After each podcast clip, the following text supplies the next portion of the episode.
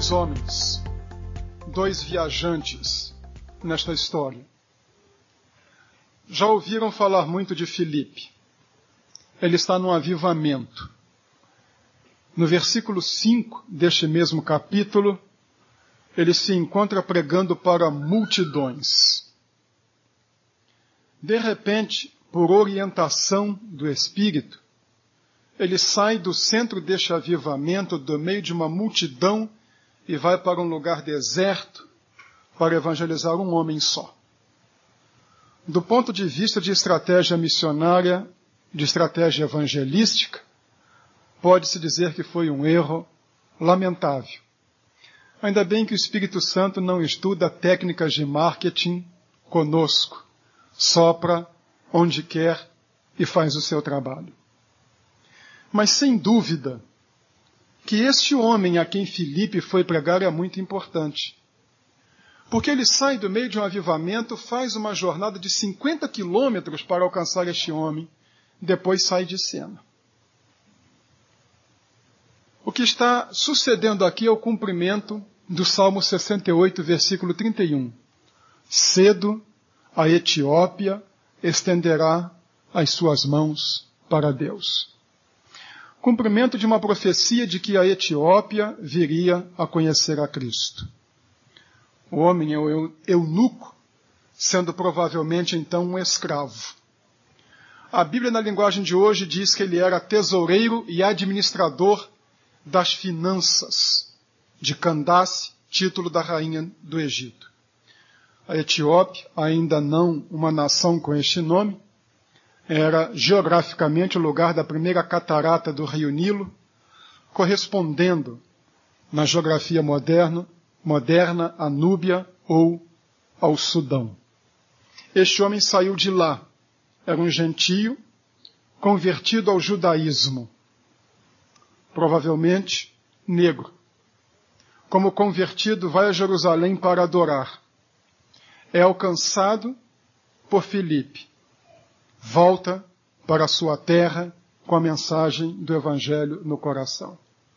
Segundo a maior parte dos intérpretes, é assim que o Evangelho chega à África. Voltando ao homem, ele foi como uma pessoa e voltou como outra. O centro desta transformação não foi propriamente a viagem, embora esta tenha sido uma viagem muito proveitosa. A razão da mudança da vida deste homem foi o fato de que ele conheceu Jesus Cristo como seu Salvador. E o conhecimento de Cristo fez com que a jornada deste homem fosse uma jornada proveitosa. Todos nós estamos fazendo uma jornada. Alguns fizeram uma jornada curta vindo a este templo. Mas fazemos uma jornada pela vida.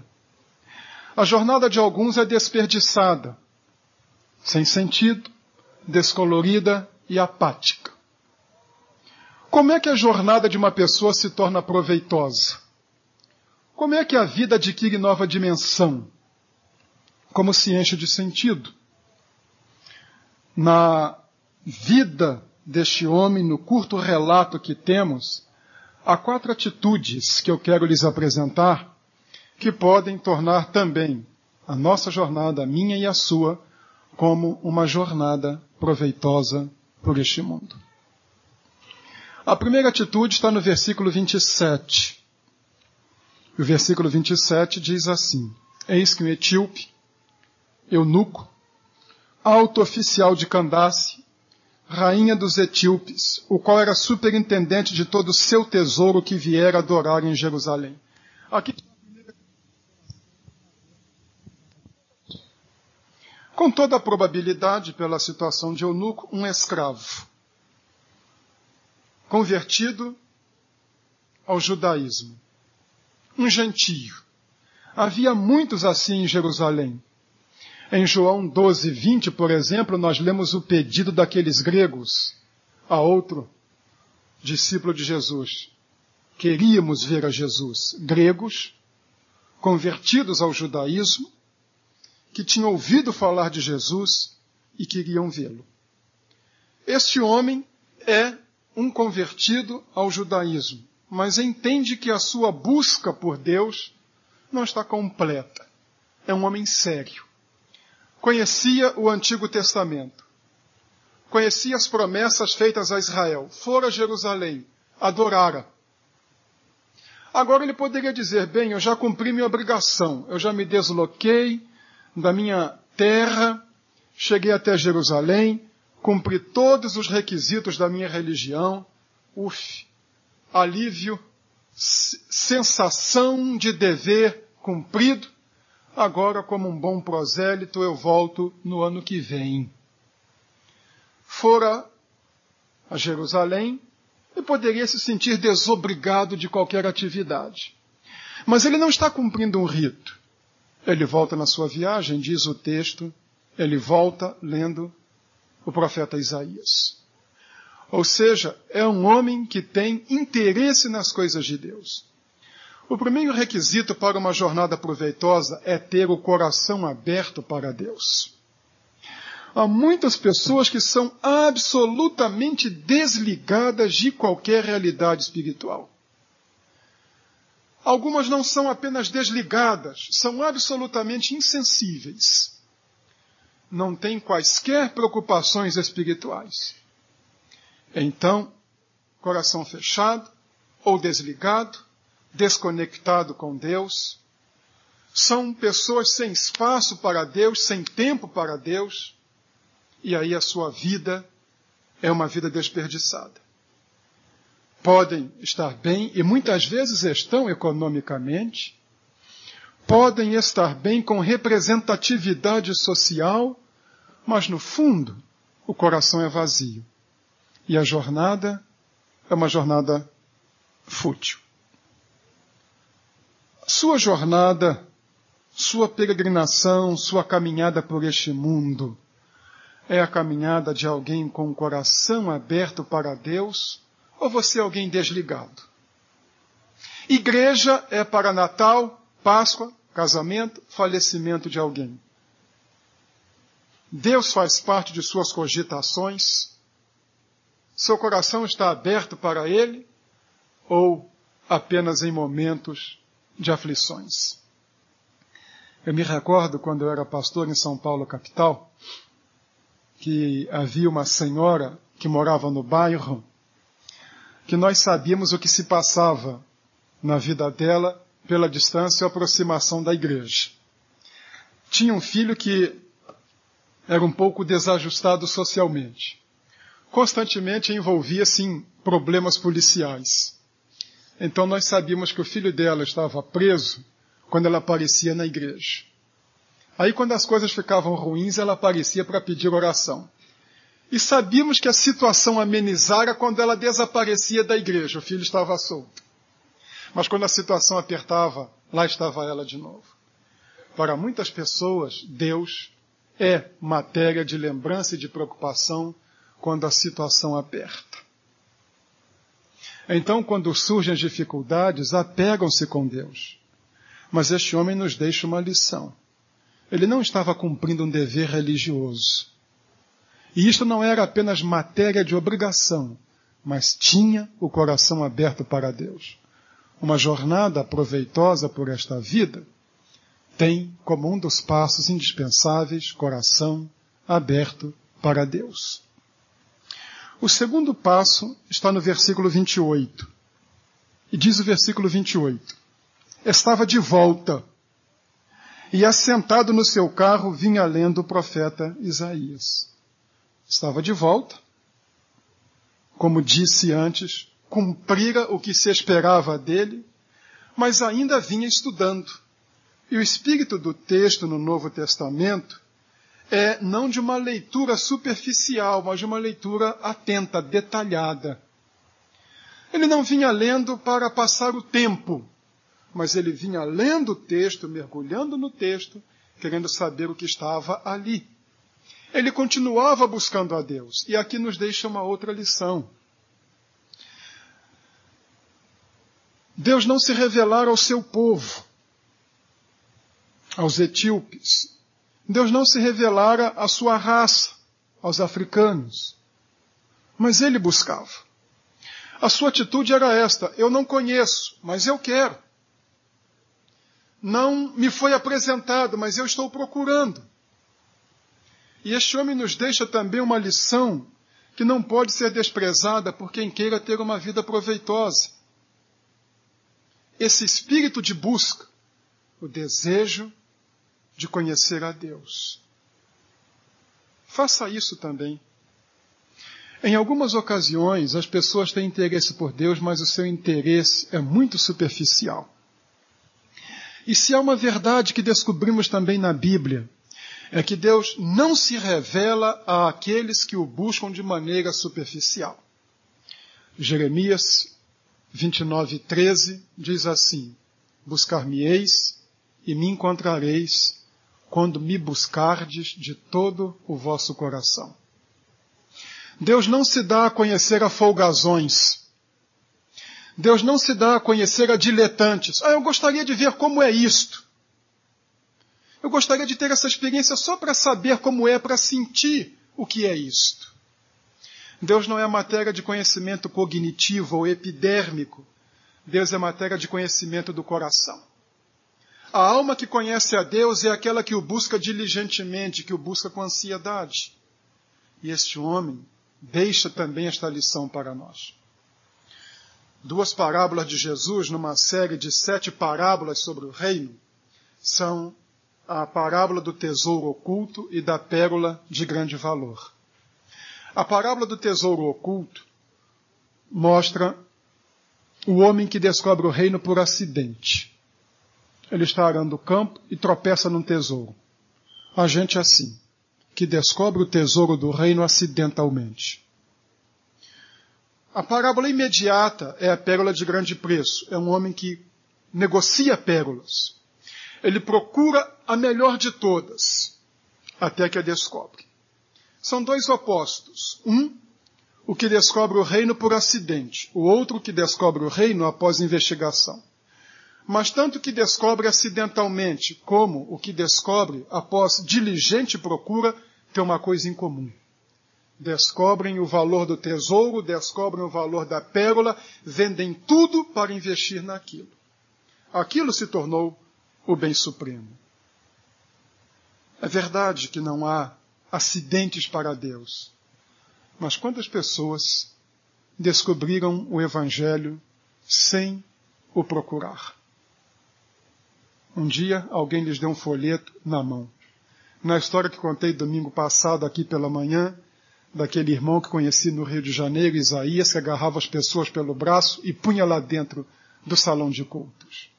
Alguns têm uma ansiedade de coração, procuram a verdade para satisfazer o anseio da sua alma. Mas seja qual for a situação, a descoberta é a mesma o valor do reino e investem a vida. Isto é o espírito de busca. Isto tem valor e colocam a vida nisto. Se você deseja ter uma jornada proveitosa, descobrindo o Evangelho, conhecendo a Jesus Cristo, precisa saber, vale a pena colocar a vida nisto. Vale a pena entregar a vida a Ele, vale a pena comprometer-se com Ele. Coração aberto para Deus, primeira atitude. Espírito de busca, segunda atitude. A terceira é referendada por dois versículos, 31 e 34. 31. Ele respondeu: Como poderei entender se alguém não me explicar? E convidou Filipe a subir e sentar-se junto a ele. 34. Então, o eunuco disse a Filipe: Peço-te que me expliques a quem se refere o profeta. Fala de si mesmo ou de algum outro? A terceira atitude é desejo de aprender. Ele convida Felipe, pede a Felipe que suba e se assente ao seu lado. E depois, não contente em ter a companhia de Felipe, diz: Peço-te que me expliques a quem se refere o profeta. Ele buscava para aprender. Alguns buscam para criticar, para zombar. Eu creio que todos os irmãos já ouviram de algum incrédulo aquela pergunta: com quem Caim casou? E eu me lembro de um colega pastor que era dotado de um humor um tanto sardônico. Depois eu até vou ver no dicionário que é sardônico para não ver se disse alguma impropriedade. Mas numa ocasião alguém lhe disse assim: Com quem Caim casou? Ele disse assim: Você é casado? Sou. Então cuide da sua mulher e deixa dos outros em paz.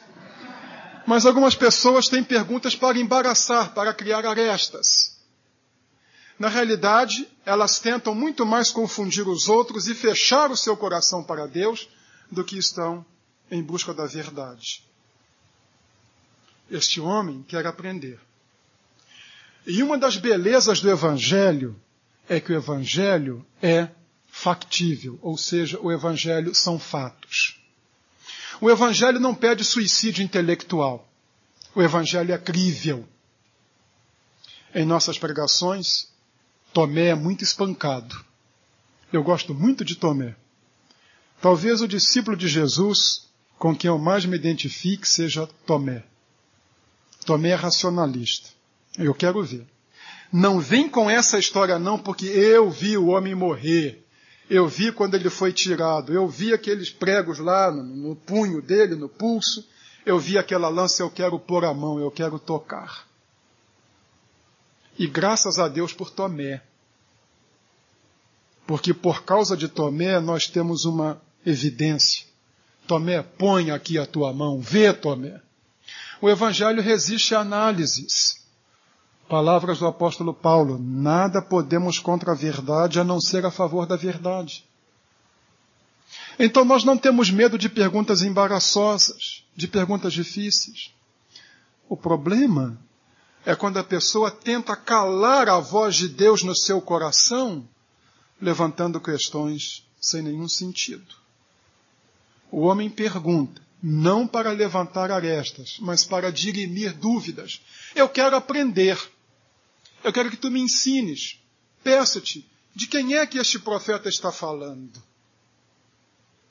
E este homem nos mostra aqui a terceira atitude. Uma jornada proveitosa tem como ingrediente básico um desejo de saber mais sobre Deus, de querer saber de Jesus Cristo, de abrir o coração para receber dele. E este homem é um excelente modelo. Bíblia aberta, coração aberto. E quando a Bíblia está aberta e o coração está aberto, a pessoa recebe o que procura. Abra o seu coração. Pergunte, externe suas dúvidas. Leia a Bíblia com apetite, com fome. E sem dúvida, a sua jornada será proveitosa. Coração aberto para Deus, espírito que busca, deseja aprender. E, em quarto e último lugar, o decidir-se. Versículo 36. Seguindo eles caminho fora, chegando a um certo lugar onde havia água, disse o eunuco: Eis aqui água, que impede que eu seja batizado. Felipe explicou tudo até o fato de que era necessário batizar. E ele compreendeu, ele entendeu. Ele não tem mais nenhuma dúvida. E quando não há mais nenhuma dúvida, então ele externa o seu desejo. O desejo de compromisso. Ele não é mais um não foi diretante, mas agora ele é uma pessoa decidida. E quer externar isto com uma atitude prática. Eis aqui água que impede que eu seja batizado. Ter dúvidas é um direito. Deus nos fez seres pensantes. Deus nos deu inteligência. Fez uma revelação que é crível, que é compreensível, que é razoável. Mas se ter dúvidas é um direito, crer quando as dúvidas foram respondidas é um dever moral, é uma obrigação. Aquele que é um inquiridor sincero, se é honesto, ao ter as dúvidas respondidas, não tem mais nenhum motivo para ficar sem uma decisão. A atitude de Filipe é esta: eu compreendi, eu sei, é a verdade, eu quero. Não gosto de falar nem de mim, nem de minha família. Mas eu fui criado, não fui criado no Evangelho. Eu fui criado no Espiritismo. E o espírita é muito racional. Ele não está atrás de milagres e de sinais, ele quer uma coisa bem lógica. E quando comecei a frequentar a igreja, eu tinha toda a minha criação de infância e de adolescência dentro deste esquema que me fora passado e muito bem moldado por minha mãe. E o que mais me atraiu no Evangelho é que, embora eu fosse um adolescente, eu era um adolescente pensante, que lia, que discutia, eu compreendi que o Evangelho era algo perfeitamente lógico. Algumas coisas que extravasam e passam muito além da nossa compreensão. Mas o Evangelho é uma mensagem que o homem pode compreender com todo o coração e também com toda a mente. Eu sei em quem tenho crido, diz Paulo. Um dos chamados grandes pensadores da igreja, Agostinho, costumava dizer: creio porque é absurdo. Se há muitas coisas boas em Agostinho, esta é uma que não me atrai. Eu não creio porque é absurdo. Eu creio porque o Evangelho é uma maravilha da mente de Deus extravasa o nosso simples entendimento, vai muito além, mas não é um absurdo. E aquele que tem dúvidas e abre o coração e raciocina com Deus e é sincero, tem obrigação moral de dirimidas as dúvidas, dizer como eunuco, eu compreendo e eu aceito. Não basta ter um conhecimento meramente cognitivo da cabeça é preciso que o conhecimento passe para o coração. Não basta ter informações, é preciso ter uma decisão. Não quero me tornar muito erudito, até porque não conseguiria ser, mas meu pensador predileto, o dinamarquês Kierkegaard, disse em um de seus escritos: o fundamental não é saber se o cristianismo é verdadeiro, mas é saber se o cristianismo é verdadeiro para mim. A pessoa pode fazer um excelente reconhecimento de que todas estas coisas são verdadeiras, mas se ela não se apropria, isto não tem sentido. E é isto que o eunuco faz. Ele compreende que o Evangelho é verdade, ele compreende que Jesus é a verdade, mas muito mais ainda ele compreende que é verdade para ele. Não basta dizer o Evangelho é bonito, a vida cristã é bonita, tudo isto é encantador. Mas é necessário dizer: eu quero isto para mim, isto faz sentido para mim. E agora, depois das, quatro atitudes, coração aberto para Deus, espírito de busca, desejo aprender e decidir-se, a conclusão da nossa história, no versículo 39, a expressão final. E este o eunuco foi seguindo o seu caminho cheio de júbilo. É a última expressão sobre ele, cheio de júbilo. Antes, inquirições, perguntas, dúvidas. Não sabemos o que havia no seu coração quando veio, mas sabemos o que havia no seu coração quando chegou em casa. Júbilo. Quem tem o um encontro com Cristo tem a vida transformada. Quem tem o um encontro com Cristo passa a ter uma vida jubilosa. Podemos imaginar este homem com todas as suas ocupações, sendo ele tesoureiro e administrador das finanças. O Pedro Malan de Candace. O Pedro Malan do Sudão ou da Núbia. Mas agora em meio a todas as suas ocupações, este homem tem uma alegria incomensurável no coração.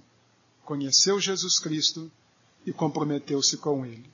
Leva o evangelho para a sua nação. E a sua nação se torna abençoada por aquilo que aconteceu na sua vida. E esta é a maravilha da presença de Cristo na vida de uma pessoa. Cristo muda a vida, redimensiona a existência faz com que ela passe a ter um novo significado e nos torna pessoas úteis. Você está fazendo uma jornada por este mundo. Torne a sua jornada proveitosa. Abra o seu coração para Deus. Tenha um espírito sincero de busca. Tenha um desejo de aprender. Convencido, renda-se ao Evangelho e a sua vida será uma benção. Tenha uma jornada proveitosa.